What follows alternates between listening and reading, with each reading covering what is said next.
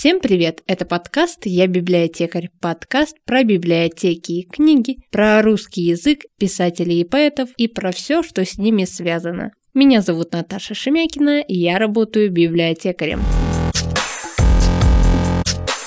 У меня в гостях сегодня такой интересный человек. Это Анна Лобанова. Аня, привет. Привет, привет. Расскажи коротко о себе, как ты можешь себя представить, чем ты занимаешься, коротенько, чтобы люди понимали, о чем мы сегодня будем говорить. Если говорить про образование, раньше это было ценно, то я юрист по образованию первому, но потом пошла работать в журналистику, юристом никогда не работала, и постепенно поменялось все в моей жизни. С телевидения я ушла в документальное кино, потом в режиссуру сериалов, художественных фильмов, и отучилась на сценариста и вернулась снова к текстам, в том числе, с которых все и начиналось. Последние пару лет я еще занимаюсь активно подкастингом, делаю подкасты на заказ для брендов, делаю свой подкаст про монетизацию творчества, он называется ArtCoin, и преподаю сценарную именно часть на курсе про подкасты и высшей школе экономики. Отлично. Ну вот э, наши слушатели, наверное, догадались, с какими вопросами я сегодня буду к тебе приставать. Меня интересует сценаристика и режиссура. С такими людьми я еще не разговаривала. Ты первый человек. Очень приятно. Для меня это что-то такое, что-то неизведанное, что-то не, э, незнакомое, да, но вместе с тем я по своей работе, так как я библиотекарь, я тоже работаю с текстом, с буковками, и в какой-то степени тоже пишу сценарий для мероприятий, которые у нас проходят в библиотеке, и еще у нас есть онлайн мероприятия, тоже там сценарий требуется, но это не профессиональный уровень, естественно. А ты где училась сценарному мастерству? Я поняла тогда, я уже активно работала как режиссер и плотная, соответственно, занятость. Каждое лето съемки, снимают кино в основном летом у нас. Поэтому летом поступать сложно. Я пару раз хотела попробовать поступить в ВКСР, в высшие сценарные режиссерские курсы, как второе высшее образование они. На базе ВГИКа когда-то были созданы. И не успевала подать документы. Я когда приезжала со съемок, уже заканчивался набор. И, в общем, я поняла, что, наверное, все не просто так, и надо остановиться в этом процессе. И потом стала думать, где бы я хотела учиться, и поняла, что все же это надо признать, что если мы говорим про сценарное мастерство, то, наверное, впереди планеты все американцы, как ни крути. Все основные течения сценарной школы, а, методики написания сценариев, они все принадлежат современные американцам. И поэтому я решила, что, значит, наверное, учиться нужно у них. И я училась в Нью-Йоркской киноакадемии на сценарное мастерство. Мой мастер был Пол Браун. Он действующий сценарист и много лет преподает, очень классно преподает. Мне кажется, у него есть дар преподавания. Это вообще, мне кажется, отдельное умение. Слушай, так это получается, ты удаленно занималась, да? Нет, э, у них э, был проект совместно с Россией. Сейчас, насколько я знаю, его закрыли. То есть, если сейчас ты хочешь учиться у них, то либо тебе надо туда ехать и там, соответственно, жить и учиться, либо здесь они иногда делают сейчас какие-то коротенькие совсем программы, ну что-то типа, знаешь, мастер-классов, там 2-3 дня. А у тебя какая программа была? У них было две версии длинных программ, месяц и полгода. При этом это был каждый день, то есть ты приходил утром туда рано и уходил вечером, без выходных. По субботам, воскресенье были практические занятия. Вообще, американская система образования отличается от нашей тем, что с первых дней там начинается практика. То есть если у нас привычно, если ты поступаешь на какое-нибудь кинообразование, то, как правило, ты сначала изучаешь много теорию, ты изучаешь историю кино, кино критику, вот такие всякие штуки. Это как бы важно и полезно, никто не спорит. Но очень долго идет теория, и потом потихоньку начинается практика. Сейчас стали ломать эту систему независимые всякие киношколы, которые появляются, и вузы независимые, они как раз взяли американскую систему и стараются практику вводить сразу. А у американцев практика начинается с первого дня. То есть ты вот пришел на первое занятие, тебе кажется, что сейчас тебе начнут объяснять вообще алфавит, да, и с самого, самого начала, а в итоге ты в первый же день начинаешь там что-то писать, или, не знаю, придумайте героя вашего, про которого вы будете писать историю в ближайшие там дни, и расскажите про него, и ты такой сидишь, блин, тебе же еще ничего вроде бы не объяснили. Ну, в общем, там сразу на практических примерах, на практических упражнениях идет обучение. Это, мне кажется, лучше работает. Наверное, на нас очень давит русская великая культура, в том числе и литература, да, которая правда очень крутая, и поэтому со школы тебе начинает казаться, что нужно быть просто невероятно талантливым, чтобы писать, а если ты явно явно, э, очевидно, в самом начале пути не дотягиваешь, там, не знаю, до Толстого, Пушкина и всех остальных великих наших авторов, то тебе и нечего начинать даже, вообще бессмысленно. Вот у американцев другой подход. Они считают, что мастерство имеет очень большое значение. Мастерство имеется в виду ремесло. И что ремеслу можно научить. Э, научиться можно только на практике. Поэтому с первых же дней, с азов, они начинают тебя учить практике постоянно. Ты что-то делаешь, поэтому у тебя нет страхов начать, у тебя нет проблем, как сесть и что-то написать, потому что у тебя вырабатывается привычка делать это постоянно. Это не становится чем-то особенным. Точнее, перестает быть чем-то особенным. Поэтому я очень благодарна этому образованию. Мне кажется, оно дает вот именно практические классные навыки. А по выходным были еще у нас отдельные мероприятия, очень классные, когда тебе дают тему водную, ты не знаешь, какая будет тема. Ты приходишь утром,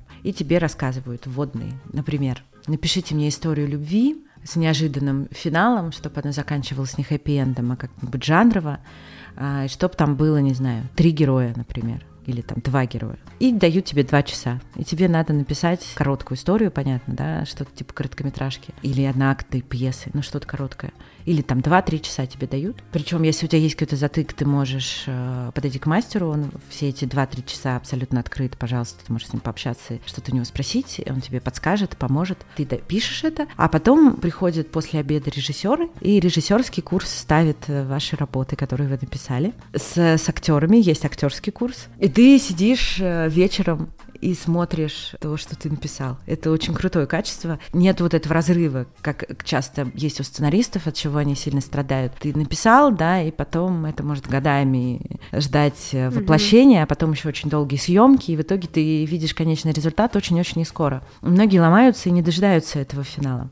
Практика это, конечно, хорошо, но как э, начать писать, если ты не знаешь, как это в теории примерно хотя бы, как это сделать? Или там все-таки есть какая- какая-то часть маленькая теоретическая? Да, есть, конечно с первого же дня ты просто приходишь, и тебе сначала какая-то пачка теории тебе дается, потом практика, и на дом ты забираешь еще кучу домашнего задания дочитать каких-то теоретических штук, да, дособирать, да, к следующему дню. И получается, что ты реально погружаешься в обучение нон-стоп, практически круглосуточное. Но это зато дает очень классный прорыв, ты не, не успеваешь испугаться, твой мозг не успевает занелениться, это становится прям такой образом жизни. Это, мне кажется, классный подход. И что касается того, умеешь или не умеешь ты писать, я люблю одну теорию. А, Ее придумал Джозеф Кэмпбелл. Даже не так. Джозеф Кэмпбелл был, был вообще-то культурологом, и он а, э, другими вещами занимался, просто его теория оказалась гениально подходит для сценаристики. История такая, если коротко.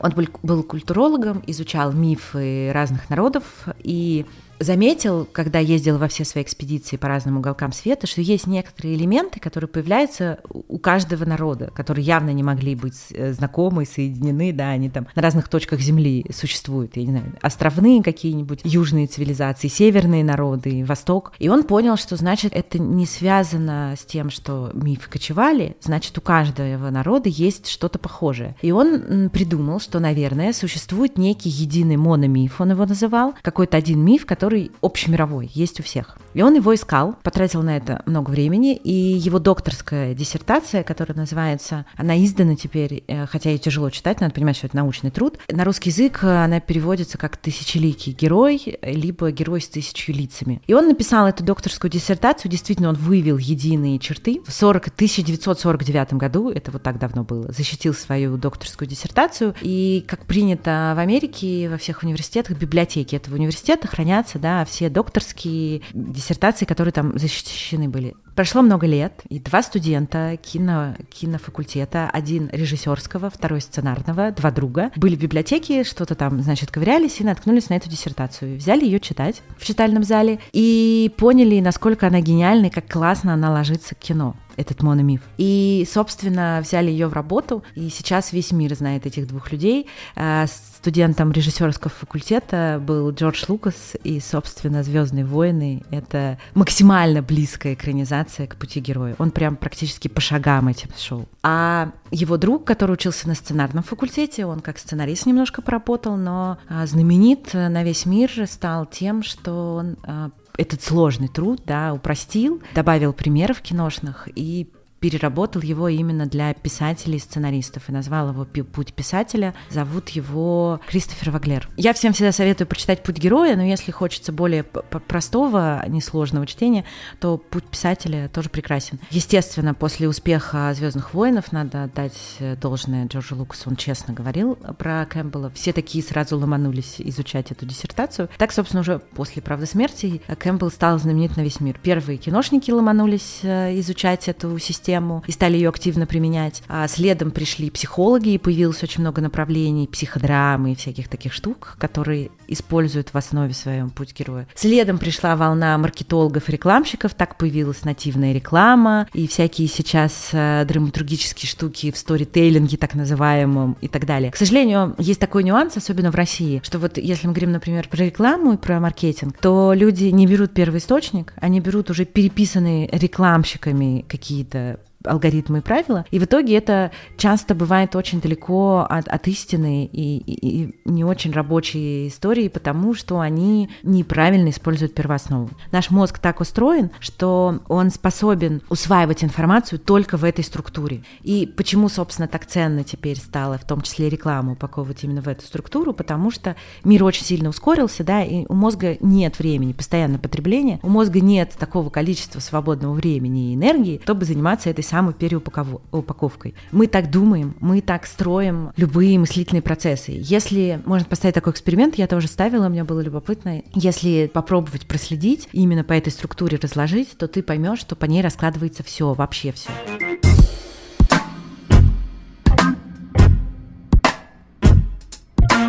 Понятно, что ты сейчас не будешь рассказывать мне всю эту концепцию, как это работает. Да, есть какие-то там основные этапы, что это включает в себя вот эта концепция пути героя. Угу. Я подготовилась. Мы все время себе рассказываем истории о других, о себе и так далее, поэтому мы умеем это делать классно поэтому в нее упаковывать все легко. Значит, э, история Кэмпбелла, это называется «Путь героя». Э, можно, я думаю, что мы, наверное, я тебе дам картинки, ты их куда-то добавишь в описании там или где-то еще. Да, я добавлю посмотреть. себе в телеграм-канал, кому хочется посмотреть, заходите и смотрите. Ссылочки все, конечно, в описании оставлю. А, этих версий картинок разных много, но по смыслу это 12 шагов, в которые укладывается любой процесс. Хочу отвлечься прямо на секунду, вспомнила. Есть книга Лен Рязановой, называется «Это норм», достаточно популярная. Когда я взялась ее читать, была диком восторге, потому что книга вообще про карьеру, про кризисы карьеры, профессии. Вот когда у тебя случается выгорание, кажется, что надо все срочно менять профессию, и ты занимаешься чем-то не тем. Что типа делать в этом случае? Вот она говорит, что кризисы — это норм, да, поэтому так называется книга,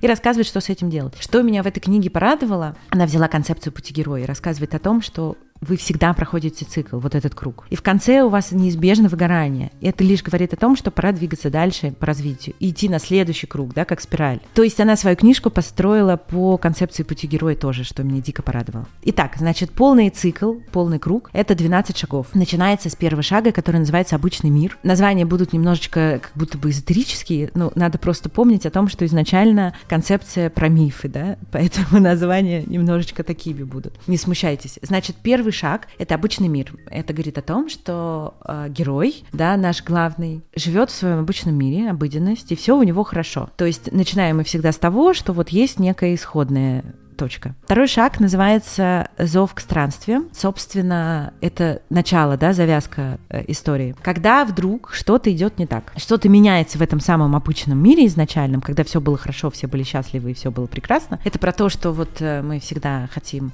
стабильности, да, и все оставить как было, но так никогда не получается. Всегда происходит какое-то но. Что-то рушится, что-то происходит, и таким образом героя побуждают к действию. Надо куда-то идти и что-то делать. Но третий шаг называется отвержение движение зова. Как любой нормальный герой, наш герой двигаться не хочет, и он хочет вернуться к своей этой стабильности и первому шагу, к тому, как было. И всеми силами пытается удержать эту рушащуюся да, а, стабильность и свой привычный мир и вернуться к тому, что было, первому шагу. Третья часть — это всегда, когда мы пытаемся ничего не менять и оставить все как было. Очень пытаемся, хотя у нас не получается. Четвертый шаг пути героя называется «Встреча с наставником». Это про то, что пока вот мы пытаемся сохранить эту этот мир и сопротивляемся изменениям, а мы встречаем кого-то, да, учителя так называемого, который нам показывает, что изменение это не страшно, показывает путь, да, по которому можно идти в эти изменения. Соответственно, ты понимаешь, что делать после встречи с наставником и куда идти. Пятый шаг называется преодоление первого порога. То есть это ты делаешь первый шаг к этим изменениям. Ты понял и начал действовать. Пункт шестой – испытания, союзники, враги. Это, собственно, тот самый путь, которым мы идем. Мы начинаем делать первые шаги. Конечно же, они сначала у нас не получаются, как все новое. А происходят первые какие-то провалы. Седьмой шаг – приближение к скрытой пещере. Это когда кажется, что пройдя эти первые какие-то сюжетные перипетии, начинает казаться герою, что теперь-то он понял, как надо, он теперь все знает, все умеет, он попробовал, первый раз у него не получилось, там, а может быть, первых несколько раз не получилось, но вот первая победа небольшая у него наконец получилась, и ему кажется, что теперь-то он знает, как в этом новом мире действовать, в каких-то этих изменившихся обстоятельствах, неважно каких. Но на самом деле следующая точка, восьмая, называется приближение к скрытой пещере, та самая скрытая пещера. Когда нам кажется, что мы на коне, мы все научились научились, все умеем, все знаем, всегда следом провал на следующем шаге, да. Дальше идет следующий провал, переломный момент, самая нижняя точка, самое падение. Это депрессия, провал, неудача, когда кажется, что все, все было неправильно, я ошибался, я все делал не так. Вообще, зачем я сюда прошел, все плохо, верните меня обратно. Но не зря э, всякая философская мудрость и так далее говорит, что там, мне нравится очень китайская фраза про то, что ночь особенно темна перед рассветом. Вот всегда после самого провала, если мы, мы помним, да, что это это схема круг. Поэтому после самой нижней точки неизбежно начинается путь наверх. Вот тут самое главное просто не сидеть в ней. Надо понимать, что если мы поговорим, ну, мы сейчас не берем там медицину какую-то, да, и, и реально заболевание депрессии, но если мы говорим про упадничество, да, и какие-то отрицательные настроения, они будут длиться ровно столько, сколько ты будешь сидеть в этой точке. Потому что как только ты начнешь из нее двигаться, ты неизбежно идешь наверх, она самая нижняя, ну, без вариантов. Следующий девятый шаг, от восьмого до девятого, да, вот этот путь наверх, мы потихоньку начинаем выползать от самой самой нижней и неудачной точки, и идти наверх. И делать какие-то шаги, которые уже приводят к результату. Мы убрали эту самонадеянность, когда нам кажется, что мы самые умные, лучше всех все знаем, и поэтому у нас начинает что-то получаться, потому что мы начинаем не почивать на лаврах, а что-то действительно делать. И следующий девятый шаг называется награда. Это первая победа наша, теперь уже настоящая, не мифическая, когда действительно что-то начинает получаться. Десятая точка называется обратный путь если мы представим себе зрительно, я понимаю, что сложно, поэтому еще раз советую открыть картинку. Мы все нужные нам знания приобрели, мы научились действовать, и теперь мы можем это применять в жизни. Дальше мы идем уже в верхнюю точку. Если говорить языком драматургии, дальше идет кульминация, одиннадцатый шаг. Самая сложная битва, если это какие-то адаптации, изменения, да, происходит в этой точке. Мы уже действительно научились, мы пережили все провалы и неудачи, мы знаем, как может быть плохо, и у нас есть опыт с этим справляться, и мы знаем, что делать в этой ситуации, поэтому даже если она происходит, опыт есть, мы его применяем, и все хорошо. И поэтому самую сложную битву мы уже выигрываем, и двенадцатый последний шаг называется «Возвращение с эликсиром» в терминологии Кэмпбелла. В драматургии это развязка, собственно, финал, да, кульминация прошла, победа произошла, и мы приходим к итогу. У Кэмпбелла итог, когда мы из 12 шага возвращаемся в исходную точку, называется, так как это спираль, да, то есть был начало круга, а теперь мы чуть выше поднялись, у него называется эта точка «Хозяин двух миров». То есть был прошлый обыденный мир, где был герой, который умел в нем жить, но того мира больше нет. Ему пришлось пройти целое путешествие по новому миру, да, по какому-то мифической истории, так как это миф. И он возвращается уже с этими умениями, я не знаю, подвиги Геракла, да, вот он совершил свой подвиг и вернулся победителем с эликсиром, да, с какими-то приобретенными навыками. Если мы говорим про сказки и мифы, то там, как правило, приобретается какое-то супер э, мифическое умение, да, волшебное, или какой-нибудь волшебный дар, я не знаю, молодильные яблочки. Через какое-то время нахождения в этой точке стабильности не существует. Мы пойдем на следующий круг.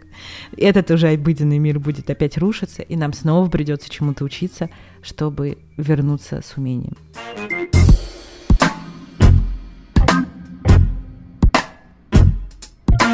Я сейчас как раз читаю книгу, только начала читать, называется она «Сториномика. Маркетинг, основанный на историях в пострекламном мире. Точка». Что-то наподобие этой концепции там как раз и расписано, но в сторону рекламы. То есть интересно рассказывается про историю, то есть как раньше работала реклама, почему она сейчас так не работает. И вот э, как раз э, задевается вот эта нативная реклама. Я думаю, это из той же концепции взято, но как-то немножко по-другому переработано. Естественно, добавляют какие-то штуки новые, но по сути смысл, собственно, пути героя в чем? Что мы все усваиваем только в историях, и про что бы тебе не надо было рассказать, расскажи историю. Героем может быть кто угодно, я не знаю, чашка, монета, все что угодно, не обязательно человек. И, соответственно, ты просто рассказываешь историю этого. Я не, не знаю про эту книжку, но Роберт Маки — это сценарист, сценарный гуру, так называемый. Он тоже ездит по миру с мастер-классами, и у него есть книжка по сценарному мастерству, которая называется «История на миллион долларов». Его личная, как бы,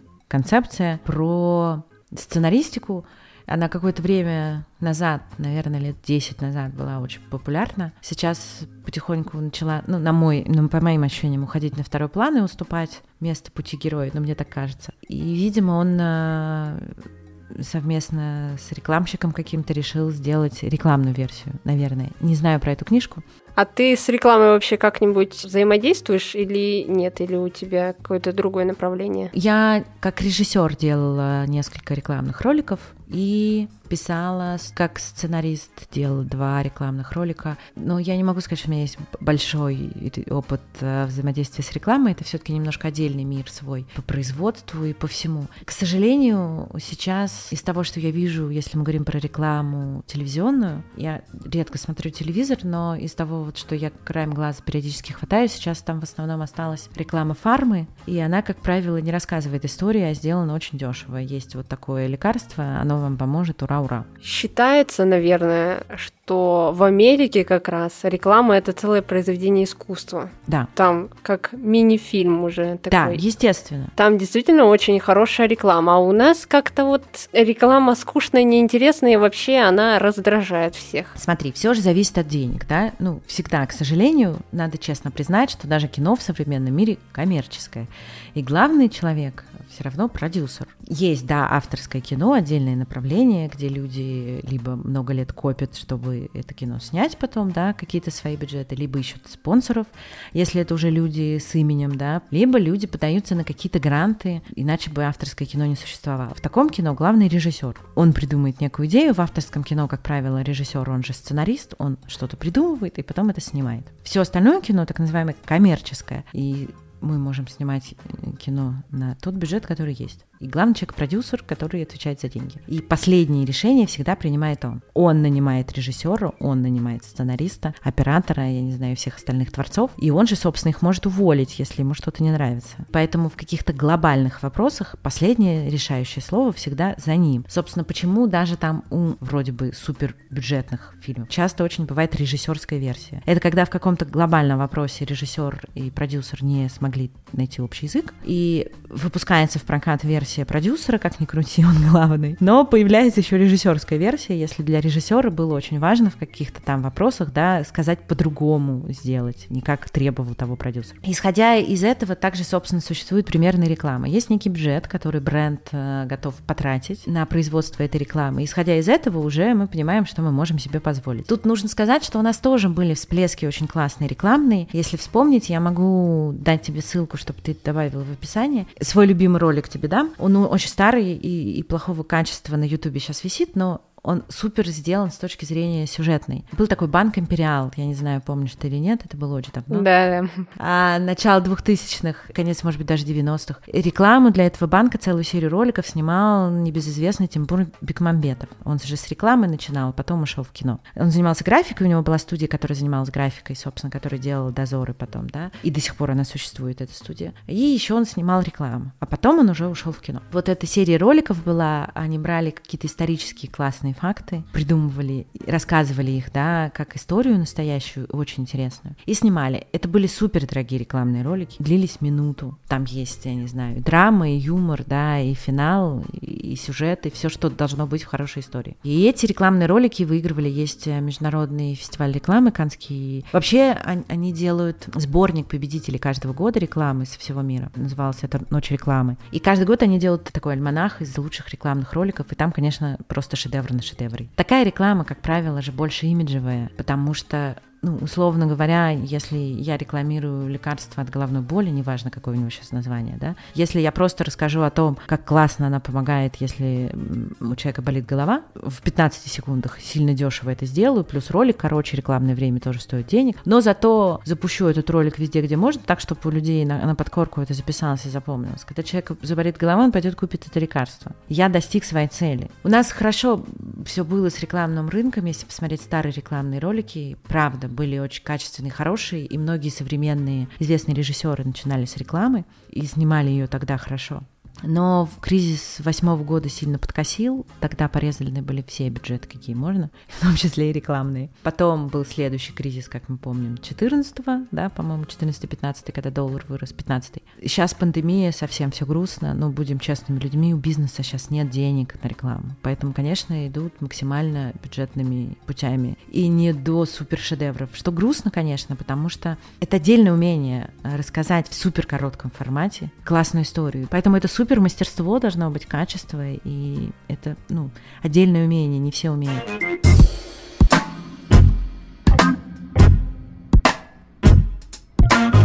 А вообще вот этот сторителлинг, про который сейчас из каждого утюга звучит, это как-то относится к сценарному мастерству или это вообще что-то другое из какого-то другого разряда?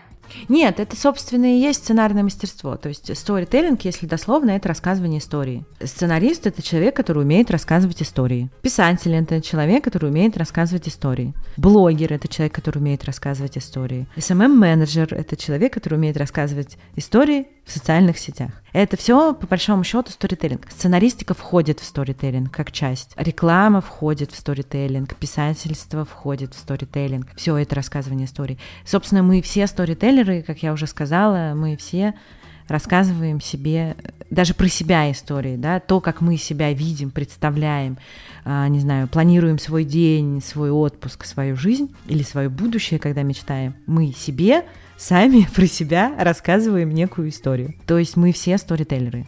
Мы все это на самом деле умеем делать. Вот это просто очень важно понять, когда люди боятся начать, и им кажется, что нужны какие-то супер офигенные навыки. Не всем вообще в целом дано, даже если эти навыки уже получены. Это все неправильно и неправда, потому что мы все уже умеем это делать от природы. Так устроен наш мозг. Вот как только мы э, научились говорить, мы начали это делать. Во сколько там? В год с небольшим получается. Теперь представьте, вспомните, сколько вам лет каждому, и представьте, какой у вас опыт сторителлинга на самом деле. Какое количество лет. Да, что же тогда говорят на этих курсах сторителлинга, которых очень много?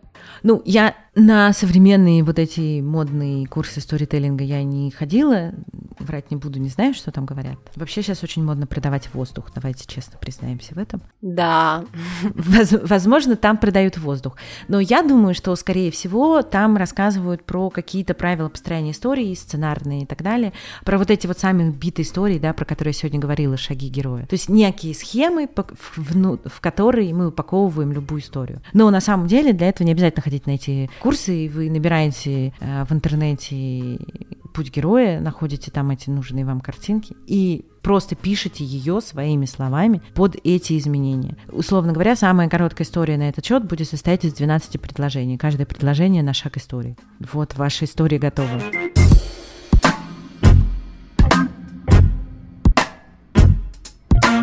Ну вот ты заикалась немножко про книги, которые можно было бы прочитать. Я, в общем, искренне топлю за путь героя, его всем советую, потому что, как еще раз говорю, он максимально близок к нашей физиологии и максимально рабочая история. Более упрощенный вариант «Путь писателя» Ваглера. Почитать в целом можно много. Дальше идут вариации, если основа уже есть. Есть отдельные книги, например, про написание комедии. Там описывается схема работы юмора, да, как строить шутку. То есть там, получается, два уровня должно быть. Первое — это как мы строим саму историю в целом, повествование, драматургию, да, и рассказ. И отдельно, как строятся шутки, которые ты должен вплетать в построение своей истории. Есть книги «Победы феминизма», назовем так, да, и привлечение внимания к женским историям, а это ведь правда, очень маленький процент э, литературы — это женские истории. Про путь героини. Да, есть основы, понятно, от пути героя мы никуда не уйдем, но когда наш героиня женского пола, тот, про кого мы рассказываем историю, то есть некие нюансы дополнительные это не, от, не отменяет основ, еще раз, да, это фундамент, на который мы что-то достраиваем. Что в женских историях появляются дополнительные еще другие штуки. То есть можно при желании идти дальше, но опять же, фундамент один. То есть вы на него добавляете что-то. Комедия ли это, женские ли это истории, или это, например, какие-то жанровые истории, там, триллер, да, строится по своим законам. Есть некие дополнения, фильмы ужасов, детективы, да, то есть есть какие-то дополнения к этому. Но в целом основа всегда все равно одна. Поэтому, на мой взгляд, если хочется вот с чего-то начать, то нужно понять эту основу и просто начинать тренироваться, строить по ней любые истории для себя. Я не знаю, если вы пишете дневник, допустим, у вас есть такая практика, вы же вот для себя пишете, там не страшно ошибиться. Ну, попробуйте вы писать дневник э, в форме вот этой структуры вот хотя бы 12 предложений в день по этой структуре. Просто набивать руку. Когда ты начинаешь эту структуру себе в голове укладывать, и ты начинаешь ее замечать везде. Я прихожу в магазин, и то, как со мной начинает общаться продавец, я понимаю, какие шаги этой структуры он берет, и что будет дальше. У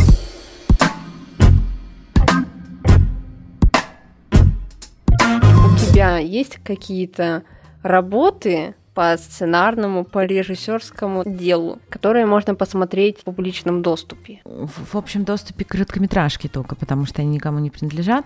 Я снимала сериалы для телевидения, соответственно, права принадлежат каналу, который купил, Соответственно, в общем доступе, понятное дело, их э, труд, если даже кто-то выкладывает там на Ютубе или где-то еще. Ну, хотя бы, знаешь, название, чтобы людям, например, посмотреть твои работы, если кто-то заинтересуется твоим делом. Давай я, наверное, тебе дам ссылку на Кинопоиск, и там фильмография вся есть, и можно будет посмотреть. Но в целом говорю, что вот если про какие-то длинные истории мы говорим, то это телевидение, их права у них смотреть нужно. Я сейчас, как говорила, уже занимаюсь активно подкастами, а, но еще у меня постпродакшн, уже, честно говоря, затянувшийся документального фильма. Я у меня был такой большой очень перерыв в документалистике. Как человек увлекающийся, я часто пробую что-то новое, но как человек очень сильно уже больное кино, если я в что-то влюбляюсь, я сразу хочу про это снимать кино. Это уже такая сработанная схема. В общем, я увлеклась кайтсерфингом а, прямо перед пандемией в девятнадцатом году и попробовала, поехала, поучилась в школе кайтсерфинга. Мне очень понравился этот мир. Он очень классный с точки зрения атмосферы, общения людей очень честного, искреннего. А, потому что там только ты и стихии есть, и все наносное уходит. И человеческие отношения строятся по-другому, потому что все друг другу помогают, потому что даже супермастер все равно, спортсмен, все равно слабее стихии, как ни крути, да. Там, получается, еще две стихии соединены. Это вода, море и воздух. И поэтому тебе надо взаимодействовать с этими двумя стихиями, и мне очень захотелось про это снять фильм, и, собственно, я даже начинала, проводила краудфандинговую кампанию по сбору средств. И мы сняли фильм, и вот сейчас я его монтирую. Двадцатый год, честно говоря, выбил из колеи, потому что, сидя дома в заперти на карантине, было невозможно монтировать кино, где картинка про море, счастье, свободу. Я не могла ничего с собой делать, я просто не могла физически его монтировать, поэтому весь двадцатый год он пролежал. Я надеюсь, э, что мы его доделаем в ближайшее самое время, и его можно будет посмотреть. Там снялись все наши суперчемпионы. Вообще, почему-то, не знаю, почему про кайтсерфинг очень мало говорят. Это очень большой для России повод для гордости. Это достаточно молодой вид спорта, ему около 20 лет. Есть летний, когда на воде, есть зимний кайтсерфинг, его еще называют сноукайтинг, а когда по льду, по снегу на сноуборде катаются. Вот сноукайтинг вообще был придуман в России, и у нас э, на Урале в Сибири выросло просто поколение чемпионов. Правда, по зимнему кайтсерфингу у нас самые сильные спортсмены. Мы всегда берем весь пьедестал в чемпионатах мира каждый год. По летнему у нас есть конкуренты, но мы все равно очень сильные и, правда, тоже берем почти всегда призовые места. Я надеюсь, что про это станут больше говорить, потому что на следующей Олимпиаде летней китсерфинг стал олимпийским видом спорта с 25-м, по-моему, году. Их там переносили за пандемией, я сейчас могу наврать. И там уже будет кайтсерфинг. И наши спортсмены будут принимать участие, и мне кажется, у них есть шанс стать олимпийскими чемпионами, ну, как минимум в тройку войти. Вот я в этом фильме сняла наших всех самых классных чемпионов. Там Артем, ну, просто подумайте, Тимати, например, ему 25 лет, он семикратный чемпион мира. Вру, семикратной Европы, пятикратной мира. И вот в этом фильме они все тоже приняли участие, и я снимала классные штуки, их трюки. В общем, это, это супер история. Подождем фильм. Планируешь вообще на какой в этом году выпустить уже? Да, мы заканчиваем монтаж, прям уже правда заканчиваем. Осталось там процентов, наверное, 20 монтажа, и mm-hmm. будем делать цвет-коррекцию и звук, и все. Я надеюсь э, его в этом году подать по фестивалям. А, условий фестивалей не должно быть фильма в публичном доступе, если ты хочешь, чтобы он участвовал в фестивале. Поэтому сначала весной мы пройдем, я надеюсь, путь фестивальный, и тогда осенью можно будет его выложить в открытый доступ уже после фестивалей. Тогда его можно будет смотреть. Ну, какие-то кусочки интервью там были длинные, и некоторые, это была тоже моя большая проблема, когда тебе надо сокращать. Я не могу сделать из этого фильма сериал. Это очевидно. Не могу. Это фильм. Но у меня чтобы ты понимала, там пять чемпионов снялись разных, и с каждым у меня интервью по часу. Понимаешь? Я не могу их взять целиком в кино. Это трагедия просто, что из этого выкидывать. Я себя успокоила тем, что то, что в фильм не войдет, я сделаю отдельными просто как роликами, да, и выложу в YouTube в открытый доступ. Потому что, ну, совсем, чтобы это никуда не пошло, мне дико жалко. Тем более, что там классные есть моменты, просто они в канву фильма не ложатся, потому что нельзя сделать фильм обо всем. И вот такие ролики я уже начала выкладывать на YouTube-канал свой. Там уже есть первый небольшой трейлер двухминутный с вот с нашим суперчемпионом Артемом Гаращенко про которого я говорила уже. Ну вот, тогда кидай ссылочки тоже. Да, могу дать ссылки. То есть что-то уже можно будет начинать смотреть, я буду сейчас по мере финала монтажа это добавлять. А кино, надеюсь, осенью. Ну, я, правда, стараюсь, потому что его все ждут, и я, я чувствую себя немножко виноватой. Ну, на этой позитивной ноте мы, наверное, и закончим наш интересный разговор. Спасибо, что пришла к нам в гости. Вам спасибо огромное. Спасибо за интересную беседу. Про путь героя я готова говорить вечно. Я очень его серию люблю. Это сейчас действительно везде. Это и в Инстаграме эти истории, и ВКонтакте мы пишем посты какие-то истории, и в жизни мы рассказываем истории, поэтому это действительно интересно, и интересно разобраться, как оно работает, покопаться там и посмотреть, как это все действительно устроено. Спасибо. Надеюсь, будет полезно, да. Если что, пиши, когда будешь разбираться с путем героя. Я тебе помогу с удовольствием. Хорошо. Пока-пока. Пока-пока.